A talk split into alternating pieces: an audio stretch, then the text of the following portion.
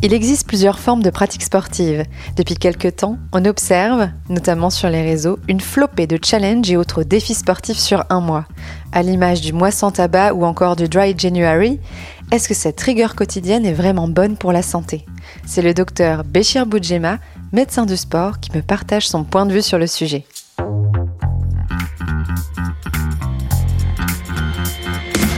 Vous avez une question? On a la réponse. Vous écoutez Conseil Sport, le podcast bien-être, santé, nutrition de Decathlon. Bonjour Béchir. Bonjour Céciliane. Merci de m'accueillir ici. Donc on est à la maison de la santé, c'est ça, du Krebs de Wattignies. On est au centre de santé du Krebs Haute-France de Wattignies. D'accord.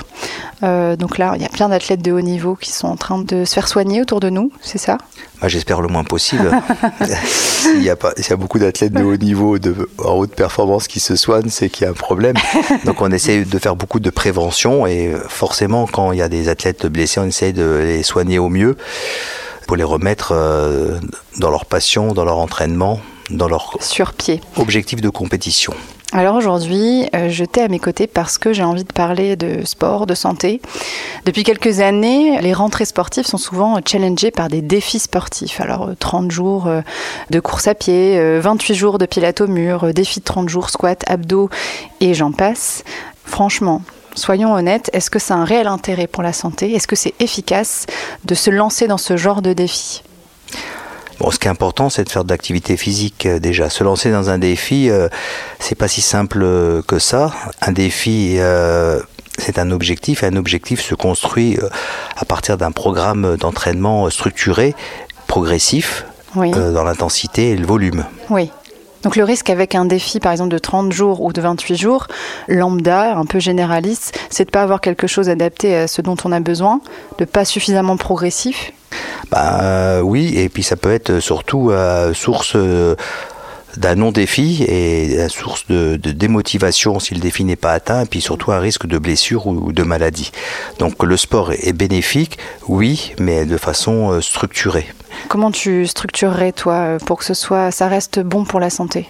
Je commencerai de façon très très progressive euh, tous les deux jours. Euh, si possible, il y a des coachs euh, maintenant, des préparateurs physiques, il y a des clubs qui accueillent tout type de population avec un défi sportif. Le défi sportif, c'est super, mais il faut l'atteindre. Donc pour l'atteindre, il faut mettre les moyens. Hum. Et quels sont les moyens que tu suggères?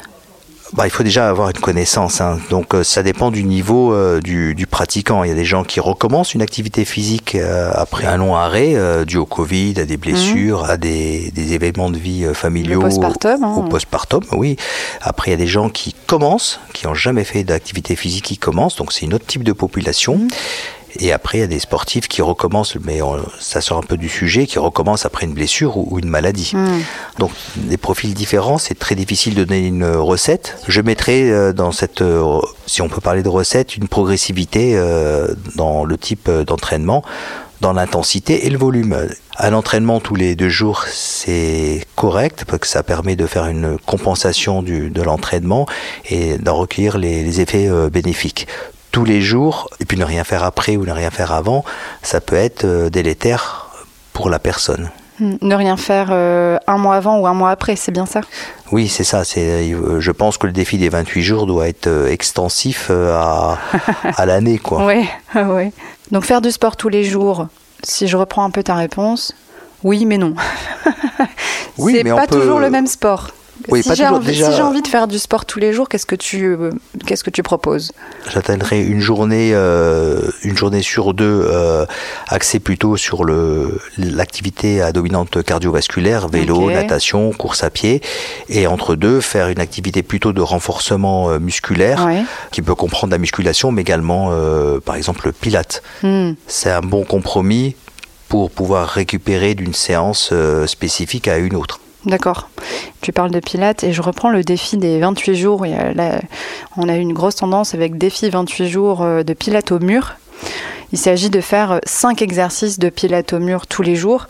Est-ce que c'est euh, mauvais pour la santé?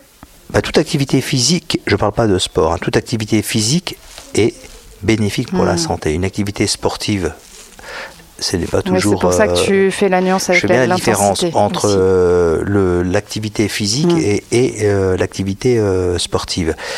Faire de l'activité physique tous les jours, c'est un facteur de santé. C'est un facteur, euh, il faut jamais euh, brider quelqu'un qui veut faire une activité physique tous les jours. Maintenant, dans cette activité physique, je répète, il y a des règles pour pouvoir la, faire, non pas sur 28 jours, mais se refaire un défi de 28, de 28 jours en 28 jours. Ok. Donc activité physique, tous les jours si on veut, euh, en respectant un certain cadre. Et quand tu parles du cadre, c'est l'intensité, bien souvent, la progressivité. Euh, la course à pied, c'est pareil.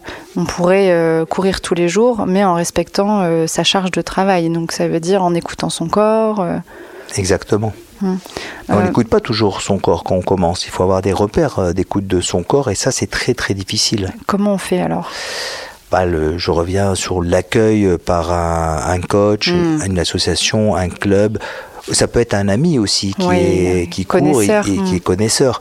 Mais euh, partir à l'aventure euh, tout seul, c'est comme partir faire de l'alpinisme sans avoir fait d'alpinisme. Euh, oui, ça là, il faut un guide. Et le guide permet de pérenniser le, et de respecter le, défi. On l'entend souvent quand j'interviewe également des kinés. On parle aussi beaucoup de récupération, faire du sport. Donc là, je suis dans le mot sport. Hmm. Faire du sport tous les jours, attention parce que euh, la récupération fait partie de l'entraînement. Qu'est-ce que tu en penses? Bah, la récupération fait toujours partie euh, de l'entraînement. Euh, déjà, les bases de la récupération, c'est des bases simples. Le sommeil, mmh. l'alimentation, L'hydratation, si on a déjà ce trio de, récupération, on a fait beaucoup de choses. Après, dans la récupération, on peut y adjoindre des techniques de récupération. Le, pilate, c'est une forme de préparation, mais également une forme de, récupération. Dans toute activité physique, il y a une dimension mentale, mais dans le pilate, euh, encore plus. Comme dans le yoga, par exemple. Oui, ou le yoga. Donc, euh, ce que tu suggères, c'est vraiment, vous pouvez bouger tous les jours, il n'y a aucun, euh, aucun souci là-dessus. Attention, quand on parle de sport, à l'intensité euh, qu'on y met chaque jour, et ne pas hésiter à varier ses pratiques sportives, son activité, son activité physique avec du renfort. Et là, on parle de pilates, euh, de yoga euh, ou autre. Hein, euh. Oui, il y a beaucoup d'autres techniques de récupération, mais après, le bas à bas de l'hygiène du corps, et je répète, est très très importante. Le sommeil, l'alimentation, l'hydratation. On gomme pas mal d'inconvénients et on se remet dans une hygiène de vie, un défi également mmh. d'hygiène de vie. Bah ça c'est un bon défi ça, le défi de l'hygiène de vie. Ouais. Est-ce que tu as un dernier message sur euh, ce genre de pratique à nous donner, à nous livrer? je... Faites attention au matériel euh, que vous allez utiliser, le choix des, chaussures, du vestimentaire, mmh. qui était très important euh, également, ne pas acheter des chaussures qui peuvent être adaptées par exemple pour la, course à pied par exemple. Mmh. Ok, l'équipement, très important également. Oui, très très important. Merci Béchir. De rien, Siciliane. Si cet épisode vous a plu, partagez-le ajoutez des étoiles sur Spotify et Apple Podcast. Et si vous en voulez encore, abonnez-vous et laissez-moi des commentaires, je serai ravie d'y répondre.